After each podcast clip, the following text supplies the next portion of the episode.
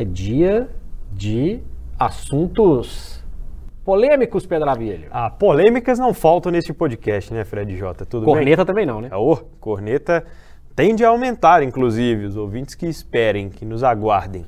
E espectadores também, né, para quem assiste a gente no YouTube de O Tempo. Muito bem, Fred J, chegamos ao 12 episódio e nós vamos falar sobre arbitragem e as suas tecnologias. Afinal de contas, né, a FIFA sempre escolhe aí eventos internacionais para mostrar para o mundo novas tecnologias e na Copa do Mundo não vai ser diferente. Eu até me lembrei né, de situações como o Mundial de Clubes que estreou o VAR e depois nós tivemos é, digamos que um aprimoramento, mas a gente vai discutir se sim aqui no podcast hoje, mas também situações diversas, né, como a tecnologia da, do chip na bola, né, para marcar a linha do gol, enfim, entre outras tecnologias, além de, claro, falar tecnicamente sobre a arbitragem, aquela corneta básica que o pessoal já sabe. Né? Tome corneta e tome mudanças também, né, Pedro? Porque a gente chega nessa Copa do Mundo com uma retaguarda tecnológica que também ajuda a arbitragem a ter um desempenho melhor. Isso aí, para mim, é, é, é fato. Uhum. E eu vou te fazer uma pergunta. Todo mundo sabe usar o VAR direitinho? Não. eu acho que não. Tem muita gente que sabe, viu, Fred? A gente já viu em alguns campeonatos por aí que tem muita gente usando bem o VAR. E a ideia é que seja assim na Copa do Mundo também. Mas é que esses costumam ser exceção à regra e aí é que está a preocupação, na minha opinião. É, isso é uma, uma tristeza. Você fala de muitas evoluções, né? E isso é importante mesmo, ter, ter essas evoluções. Agora, é, o árbitro chega respaldado. Claro. Isso aí não dá pra gente, a gente não tem como, como negar. A implantação do VAR, com todos os seus tropeços, seus problemas, e, situações que a gente vê no Brasil, então é um. Né? Enfim. O VAR mudou a cara do futebol. Sim. Isso é inegável. A dinâmica do jogo. Né? Completamente. É. Então, os jogos passaram a ter um, um, acréscimo muito maior, os jogos passaram a ser é, é, controlados de uma outra maneira. O problema é quando controla demais, né? O tanto de pênalti que teve na Copa da Rússia. Pois é, vamos, vamos ver o final dessa Copa do Mundo, quantos pênaltis teremos. Depois a gente vai fazer um balanço, obviamente, chegando no, no final da Copa do Mundo, de utilização da tecnologia. Agora, tem a questão do VAR, tem a questão de quem vai estar lá na casinha, mas tem a questão de quem está dentro de campo. Quem tenta, é, os árbitros que estarão dentro de campo, Pedro, eles vão ser tão independentes do VAR como a gente acostuma a ver no Brasil? Ou vai ter mais pulso? É, a tendência. No balanço final. A Copa é... já tá rolando. Eu tô falando tudo isso no balanço final, viu, gente? A tendência é de que a gente veja cada vez mais o árbitro com autonomia, né? Com independência do vídeo ou o uso mais discreto do vídeo. Mas a gente sabe que nem em todos os lugares acontece desse jeito. O grande problema da arbitragem no futebol mundial, na minha avaliação, Fred, é a questão da profissionalização e principalmente de como eles se preparam. Há muitos países na Europa que tratam o árbitro como um profissional. Ele tem é, registro profissional, ele recebe um salário mensal, ele vive da arbitragem, mas isso acontece na elite. Para o árbitro chegar à elite, ele precisa passar por algumas etapas que ainda tem algumas situações amadoras. Aqui no Brasil, por exemplo, quando a gente abre o site da CBF para consultar a ficha de um árbitro antes de um jogo, tem lá a profissão que o árbitro exerce. Então ele é militar, ele é educador físico, ele é um profissional de, sei lá, um empresário. Acontece muito às vezes da gente ver isso. O Rafael Klaus, por exemplo, é um, um profissional da área de, de educação física e é registrado como personal training. Ele tem essa profissão, ele vai dar uma pausa, os alunos dele vão esperar, porque ele vai passar um mês no Catar pitando a Copa do Mundo. Aliás, mais de um mês, ele já está lá desde alguns dias antes da Copa ter começado. Mas é uma situação, é uma pendência. A preparação dos árbitros é comprometida em algum momento por causa disso, Fred. Exatamente. E faz toda a diferença. É, como que fica o foco do árbitro? Nesse caso do do árbitro que não é o profissional da arbitragem, vamos dizer assim. O cara vai trabalhar para a empresa dele, mas ele tem que se preparar fisicamente. o dia a dia dele não é simples para o cara administrar isso. E tem uma cobrança excessiva, física, obviamente, que às vezes reflete muito até a performance do árbitro. A gente sabe que tem árbitro que fica mais colado no lance, a gente sabe que tem árbitro que não fica tão né, preparado, e é até difícil julgar ou criticar. Pelo menos eu penso assim. Porque o cara de repente está com um pipinão na empresa dele, imagina. Está com um rombo na empresa, ele tem que resolver. E aí? É. Tem a viagem, né, o cara está no hotel, está tá em deslocamento. A gente está falando isso muito do Brasil, né? De repente tem um jogo em Belém do Pará, no dia seguinte o cara está lá em Caxias do Sul. E aí? E a empresa do cara? E o, boa parte ou não do ganha-pão do cara não está na, na, na arbitragem. Então esse é um grande problema. A FIFA sempre fala muito de profissionalizar o futebol como um todo, né, Pedro? E isso é uma questão que deveria ser voltada também, os olhos poderiam voltar um pouquinho para essa questão. Não ser algo tão. período da Copa do Mundo, pelo menos os campeonatos de primeira divisão, no, nos principais países, criar um critério que permita com que esses profissionais sejam realmente profissionais da arbitragem. Isso é uma questão que demora muito tempo, claro, mas se para chegar na elite é difícil, na elite também tem que ter um pouquinho mais de critérios. É, eu acho que esses primeiros do, é, minutos do episódio 12 do Rotas da Bola já respondem a primeira pergunta que eu coloquei aqui no roteiro. A arbitragem na Copa do Catar preocupa? É, a gente, apesar das tecnologias, apesar de entender que a cada ano que passa são árbitros mais qualificados, que se investe na preparação até física deles, mas principalmente técnica, a gente se preocupa, né, Fred? Claro que se preocupa. Talvez preocupa menos com erros grosseiros, uhum.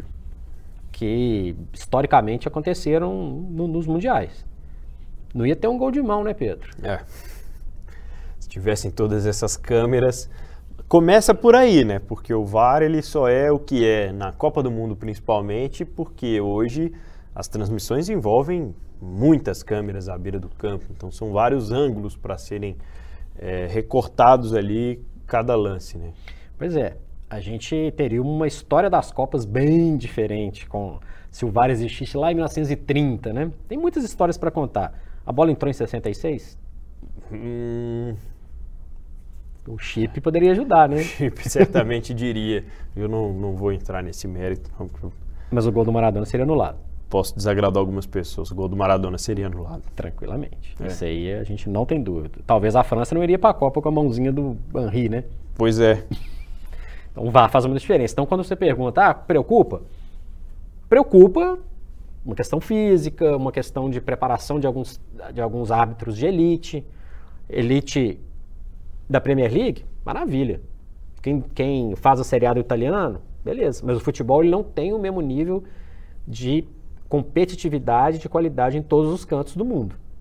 Então a Copa do Mundo fica sujeita também a, a algumas intervenções, Pedro, que me preocupam. Pela própria dinâmica de jogo do, que o árbitro está acostumado. E assim como é um, é um, é um campeonato para o mundo, a arbitragem também é do mundo. Então, às vezes, aquele árbitro ou auxiliar que vai estar no comando de uma partida, né, que vão estar no comando de uma partida, Pedro, pode ser um, alguém que está acostumado a ver um campeonato de um nível inferior. Com todo respeito ao campeonato. Não dá para a gente comparar a Premier League com o campeonato da Tunísia, por exemplo. Não, vamos trazer para a nossa realidade aqui o, o que, que é o grande assunto nas mesas redondas de segunda-feira. A arbitragem do fim de semana. Exatamente. Tem é certeza? Vamos entrar nesse assunto, inclusive, né? Que é o, o, vamos lá o assunto aqui, um do, do nosso podcast. A gente está mandando bons árbitros para a Copa do Mundo, já que a gente falou que estamos mandando uma seleção favorita ao título? A gente é muita coisa. é... A Confederação Brasileira de Futebol. Ah, agora sim. Wilton Pereira Sampaio e Rafael Klaus. Inclusive é um, é um recorde, né, Pedro? Verdade. Nunca antes tivemos dois árbitros brasileiros né, na Copa do Mundo, Wilton Pereira Sampaio e Rafael Claus, e assistentes. Né? A CBF, inclusive, dividiu equipes para eles dois, e o Klaus e o Wilton trabalharam sempre com os mesmos assistentes, que vão viajar, né, que estão também, na verdade, já viajaram há muito tempo, que estão com eles no Catar E na reta final, aliás, em boa parte da temporada 2022, eles já trabalharam juntos em jogos do Campeonato Brasileiro, por exemplo. O Wilton Pereira Sampaio tem 40 anos, foi VAR na Rússia né, em 2018 e o Rafael Klaus tem 43 anos. Acredito, Fred, que o, Brasil ele está de certo modo bem representado. O Rafael Klaus ele teve ali, acho que entre 2016 e 2019, 18 para 19, o auge da carreira dele como o árbitro que ganhou mais prêmios, é, o árbitro que era muito imponente, um árbitro que tecnicamente errava pouco. Ele teve um período em que a gente falava com mais clareza, né? A gente até sempre discute isso aqui na, na Rádio Super nos jogos em que estamos transmitindo e ele está apitando. Poxa, o Klaus há algum tempo era o melhor árbitro do futebol brasileiro, agora está errando muito, agora está, sei lá, deixando o jogo correr, ou a principal reclamação, dependente muito do VAR. É, deixando de tomar alguma decisão em campo para esperar o respaldo ali do que vem da arbitragem de vídeo. Eu gosto, mas tenho essa sensação de que ele já viveu há alguns anos atrás o auge. Eu gosto com ressalvas. Algumas, exatamente é, é essas, que você citou. Acho que a questão da dependência do VAR me incomoda. Uhum. Tem um lance de um, de um jogo, falando muito para o público mineiro, né?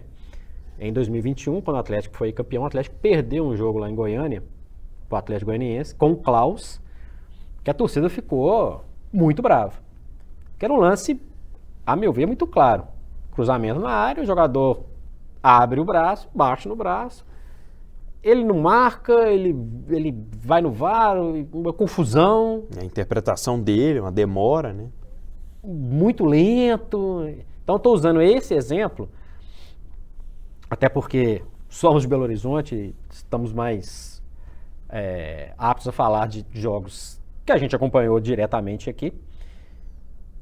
Eu, eu vejo, Pedro, como um, um, um, pacotinho dos erros que fazem com que eu não considere o Klaus 100%. É.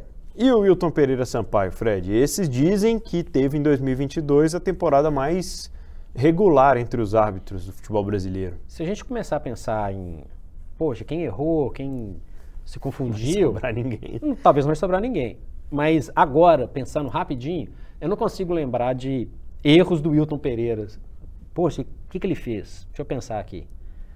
Não teve um destacado, uma presepada, um, um, algo que manche o, o currículo dele nesse, nesse ano de 2022.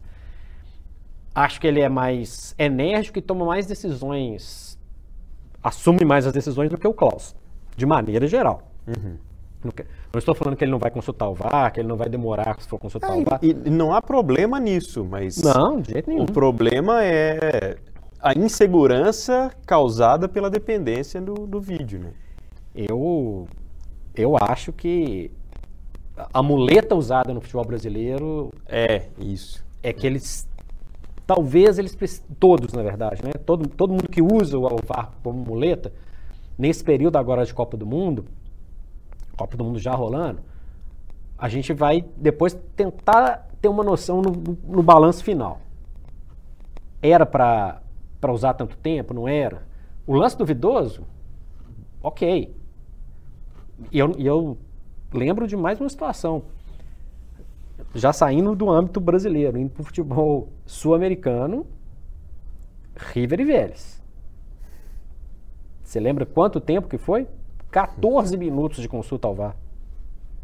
Eu confesso que não achei mão, não, para falar a verdade. Ainda fiquei em dúvida, mas ok.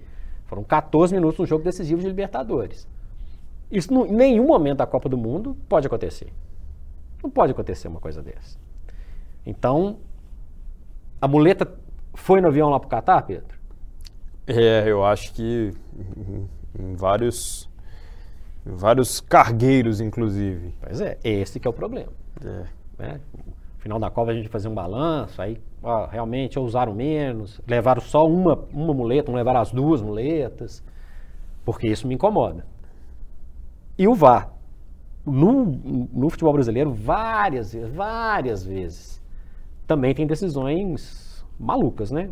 Para falar mais de um exemplo relacionado ao futebol mineiro, o gol no lado do Cruzeiro no jogo contra o Ituano é uma coisa inacreditável.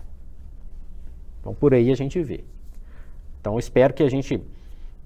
Né, a Copa já começou e que a gente consiga no, no, no final da, da Copa do Mundo falar, poxa, tomaram decisões mais diretas, o VAR foi menos intrusivo, o VAR foi mais efetivo, porque é isso que se espera do VAR. Não dá para ficar esperando o VAR definir. Eu vou dar o cartão para ele aqui, dou ou não dou? Que isso acontece também no Brasil. Né? O, o, só falta o, né, o VAR descer e, e dar o cartão para algum jogador. Então, vamos ver como é que vai ser esse balanço. Mas me preocupa a, a como é que fala? O costume de usar muleta. Isso me incomoda. É, eu estava até vendo a lista aqui de, de árbitros. Tem Honduras, a própria Romênia, África do Sul, Argélia, é, Gâmbia, Ruanda. São países que não têm futebol de nível elite, né? Exatamente. Mas Exatamente. esses árbitros têm que estar preparados a partir de, de, do momento em que eles têm a credencial de estar na Copa do Mundo, né? Então é realmente um, um, contraste, apesar dessa situação ser interessante, né, de incluir árbitros do mundo todo, a gente sabe que nem todos os lugares do mundo preparam com um padrão os seus árbitros, afinal de contas, a FIFA entra em algum momento. A FIFA dá uma preparação extra, mas o início, né, a base técnica de como as tomadas de decisão são feitas, eles aprendem nos seus países, né, nas suas federações. É a primeira Copa com mulheres né, no, no quadro de arbitragem. O Brasil Enfim, né? é representado pela Neuza Inês Bach, né, catarinense de 37 anos. Ela é hoje uma das principais assistentes do futebol brasileiro. E demorou, né, Fred? Realmente. Tá doido. É uma, assim, é uma coisa. Qual justificativa? Não tem justificativa. Não há. Não tem. Não tem. Ainda bem. bem que, né, beleza, saiu do. Ainda do... é um início, né? Mas. Mas, ué, francamente, né? Francamente, lembrando que a Edna tinha apitado já no. trabalhado já no Mundial de Clubes. Que também é, é já foi uma quebra aí no, no, no nesse paradigma, né? Diferente que... da, da Neuza, a Edna árbitra de campo, né? Exatamente. Essa, a árbitra brasileira aí mais próxima de um mundial, de uma Copa do Mundo é a Edna hoje, né? Exatamente. Uma chance aí para o próximo ciclo, quem sabe. Você tem boas recordações, Fred, dos árbitros brasileiros em, em, Copas do Mundo? Tem alguma coisa que te incomoda, assim, dos árbitros brasileiros em Copa do Mundo? Eu acho que tem algumas histórias interessantes. O Simon, que esteve em quatro Copas e não tem uma, uma mancha nesse currículo, porque a arbitragem, desculpa, mas a realidade é essa. O cara, se o cara fizer tudo certinho, beleza, ele não tem nenhum, nenhuma mancha não fez mais, mais que obrigação. É, é, um, é uma forma até meio grosseira de se referir, mas o fato é esse. Mas eles preferem que seja assim, né? Melhor que seja assim. Duas finais consecutivas, né? Arnaldo César Coelho, 82, e Romualdo Arp Filho, em 86. São arbitragens ok.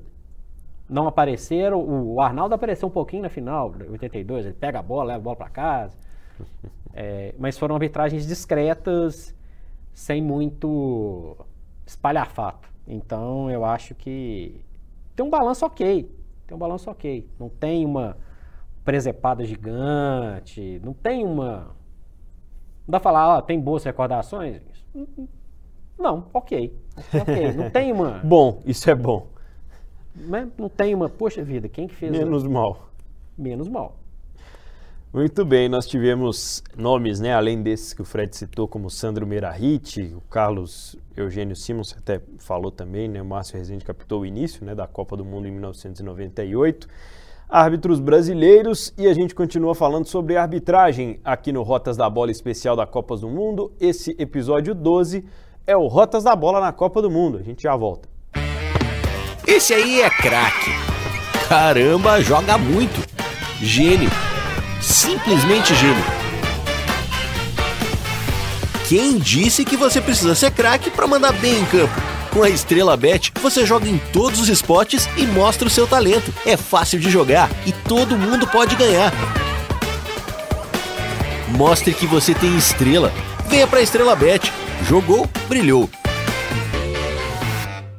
Já falamos bastante sobre arbitragem de vídeo. Neste ano teremos inclusive uma nova tecnologia relacionada também ao vídeo, que é o impedimento semiautomático, utilizado já na Champions League, né, Fred? Então a gente já tem uma situação aí de que, ó, já sabemos mais ou menos como é que funciona, vamos explicar para os nossos ouvintes e espectadores também, e claro, analisar como a gente tem feito aqui no Rotas da Bola essa situação. Percebo que na maioria dos lances na temporada atual da Liga dos Campeões, em que o impedimento semiautomático ele foi é, utilizado, a gente tem uma agilidade um pouco maior, né? Mas ao mesmo tempo é uma situação que não está de encontro à realidade do futebol, à realidade da maioria do futebol, por causa do alto, do altíssimo custo, aliás, né? Na Copa do Mundo, 12 câmeras que serão instaladas nos tetos, né, que são que estão instaladas nos tetos dos estádios, e aí elas vão captar 29 pontos de referência e analisam em 50 vezes né, por segundo cada um desses ângulos, cada lance. E aí na inteligência artificial a, a, o computador já avisa, né, já traça ali a linha com base também na posição da bola, né, que tem um chip marcando a localização exata da bola, para entender se o jogador está ou não em impedimento. Impedimento é um dos pontos principais que o VAR é, demora nos jogos, causa atraso, porque é uma situação muito minuciosa, né, Fred? Ela não cabe interpretação do árbitro, ela cabe estabelecer se estava ou não em impedimento. E isso é difícil a olhos de câmeras, né? Isso é difícil se não há uma marcação técnica no gramado, por exemplo. Então, Querendo ou não, tem algum viés interpretativo, mas a tecnologia pode ajudar. Pode e deve ajudar. E essa questão do impedimento é outra questão de critérios malucos, né, Pedro? A Premier League usa até uma linha um pouquinho mais grossa para evitar é. o impedimento do fio do cabelo. Uhum. Eu nunca estarei nesse, nesse problema do impedimento do fio de cabelo. É, e isso é um, quando a gente fala né, de investimento grande, do que, que é diferente, onde que uma coisa pode ser usada, onde um outro objeto pode ser usado, vem com isso também. Então, o Klaus, o Wilton Pereira estão acostumados no Brasil ao a unha da, da mão significar. Quem está na Premier League já tem uma, né, um critério um pouco diferente. Agora, 12 câmeras nos tetos, 29 pontos de referência, análises 50 vezes por segundo. Se errar, aí eu desisto. Sinceramente. Eu, eu, eu desisto. Eu desisto. Porque não tem condição. Lembrando que a decisão cabe a quem está no campo apitando o jogo. E lá em cima, tem três pessoas, pelo menos por conta dessa situação, que vão avisar isso para o árbitro. Então, tem muita gente que briga com a imagem no VAR, a gente já viu. Exatamente, é, é, porque não é possível. Né? A gente já viu muita coisa maluca, mas não é possível. Não é possível. Se é da, de, de, da Uganda, da Coreia do Sul ou dos Estados Unidos, o cara tá lá, ele tem o mínimo de preparação possível. Então, espero que a quantidade de erros seja minimizada no final desse pacote, Pedro. Porque não tem condição. Não tem condição. E eu acho até, aí você otimista, que a gente vai chegar no final dessa Copa do Mundo pensando da seguinte forma: que saudade deixou a Copa do Mundo, hein? Aquela quantidade de câmeras, toda aquela facilidade de análise, todos os detalhes, porque a gente vai entrar numa realidade que é complicada, que é diferente. Yeah. É. Volta o calendário do futebol brasileiro, voltam os estaduais, nem todos com o VAR, alguns com, outros na fase final. Entra o brasileiro, entra a Série B e aí a coisa muda um pouco de figura. Eu acho que a gente vai terminar essa Copa mal acostumado. Tomara, né? Se a Copa do Mundo fosse o ano passado, esses dois aí, o Wilton e o Klaus, o Wilton confesso que eu preciso, eu acho que sim, mas o Klaus, ele esse ano não apitou o jogo sem VAR, né? O Paulistão teve o VAR em todas as partidas, mas No ano passado, não. No ano passado, ele certamente teria trabalhado com VAR e sem VAR em alguns momentos. Talvez tenha apitado aquelas eh, jogos de primeiras fases ali em Copa do Copa do Brasil. Brasil, né? Mas, enfim, ainda existe essa diferença no próprio futebol brasileiro, imagine, em outros lugares, né? Com relação a essas tecnologias, Fred, o que, é que você acha? Por que, que você acha, né? A gente pode tentar entender que ainda tem muita gente, e até colegas nossos, né, que são contra, que vão é, de encontro, embatem assim com, com a tecnologia no futebol. Tem, um- tem um debate, Pedro, que eu, me incomoda muito quando a pessoa vai contra, é sempre ter a pressuposição de que tem alguém mal intencionado. Uhum.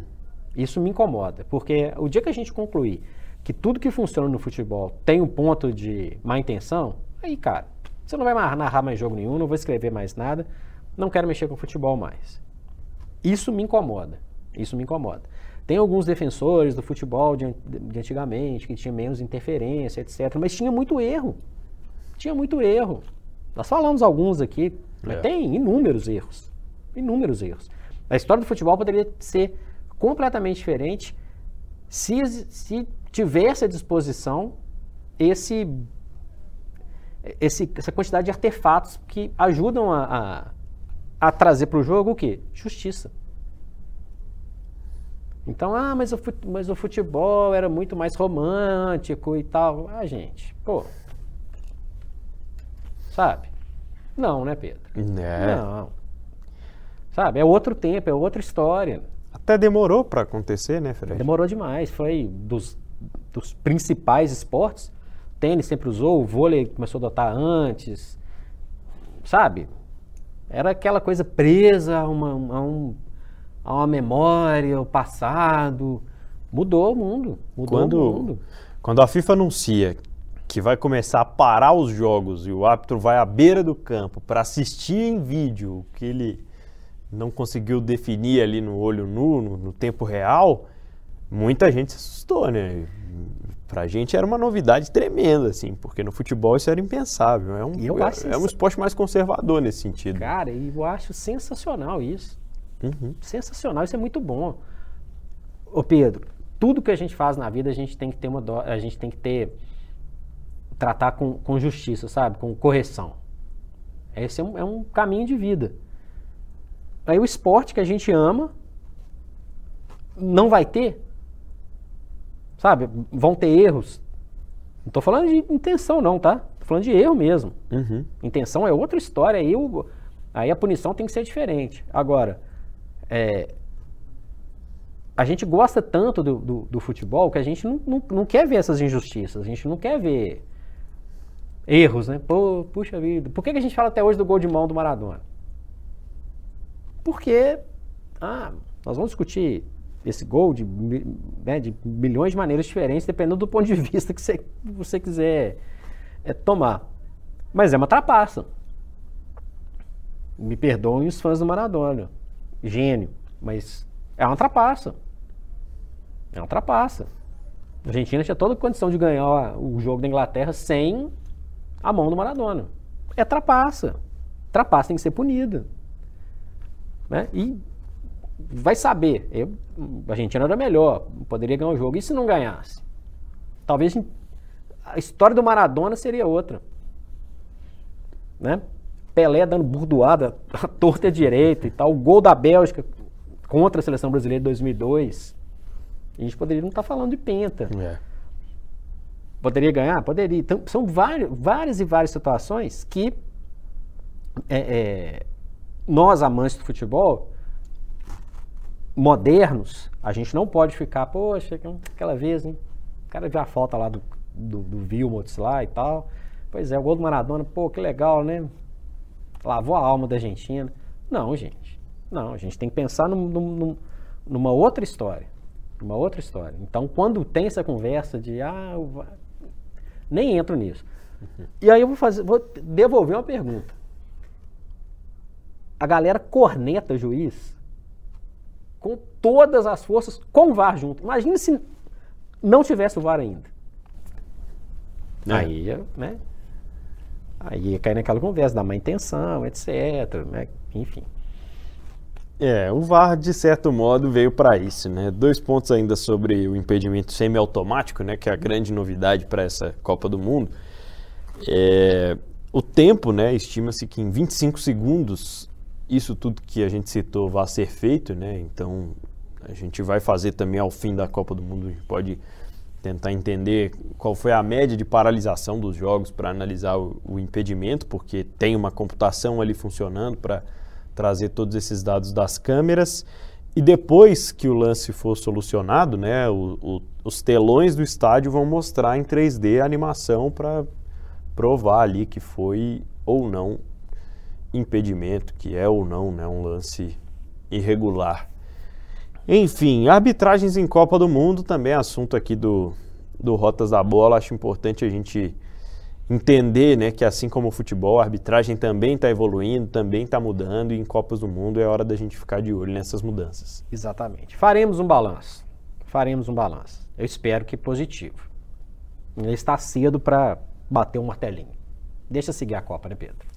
Deixa seguir a Copa do Mundo, que está rolando no Catar, mas aqui no Rotas da Bola você não perde nenhum detalhe. O tempo.com.br, nós estamos também no seu agregador de podcast preferido e no youtube.com/barra o tempo você assiste também o Rotas da Bola em vídeo. Um abraço, Fred, até o 13. Até o 13, Pedro. Um abraço. Cobertura da Copa O Tempo Esportes. Oferecimento estrelabet.com Apostou, ganhou. Apoio Iveco Deva e Atacadão das Tintas. É tinta, o Atacadão resolve.